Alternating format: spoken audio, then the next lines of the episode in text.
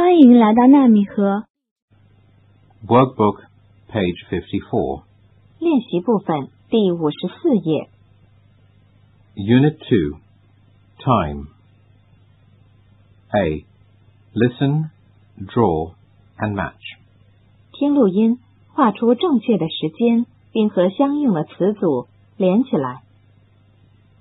One, It is a quarter to eight. We are going to school. two. It is half past nine. We are having a computer class. Three. It is ten o'clock. We are playing table tennis. Four. It is a quarter past six. We are having dinner.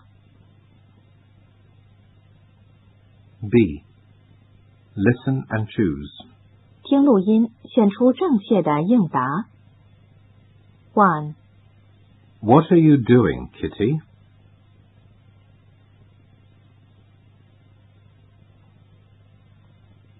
two. Peter is having breakfast. What time is it?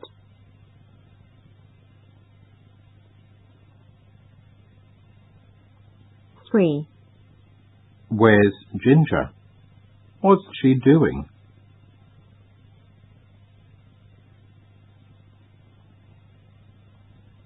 four. It's so noisy. I can't hear you, Mary. What are you doing?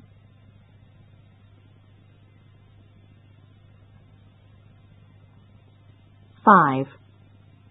Can I have lunch at half past one?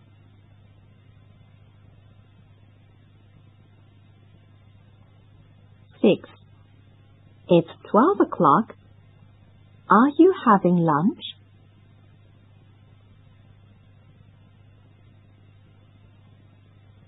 Workbook, page 55. 练习部分第五十五页， C. Listen and complete. 听录音，填空完成表格。 Today is Saturday. Mr. Chen, Mrs. Chen, and their three children, Peter, Paul, and Sally, are at home. It is 7.15. Mr. Chen is making breakfast in the kitchen. It is half past eight now. Mrs. Chen is cleaning the windows in the living room. Peter is doing his homework in his bedroom. It is a quarter past ten. Paul is doing a puzzle in his bedroom. He likes doing puzzles very much. It is a quarter to two now. Sally is playing with their cat, Ginger, in the garden. Look, she is so happy.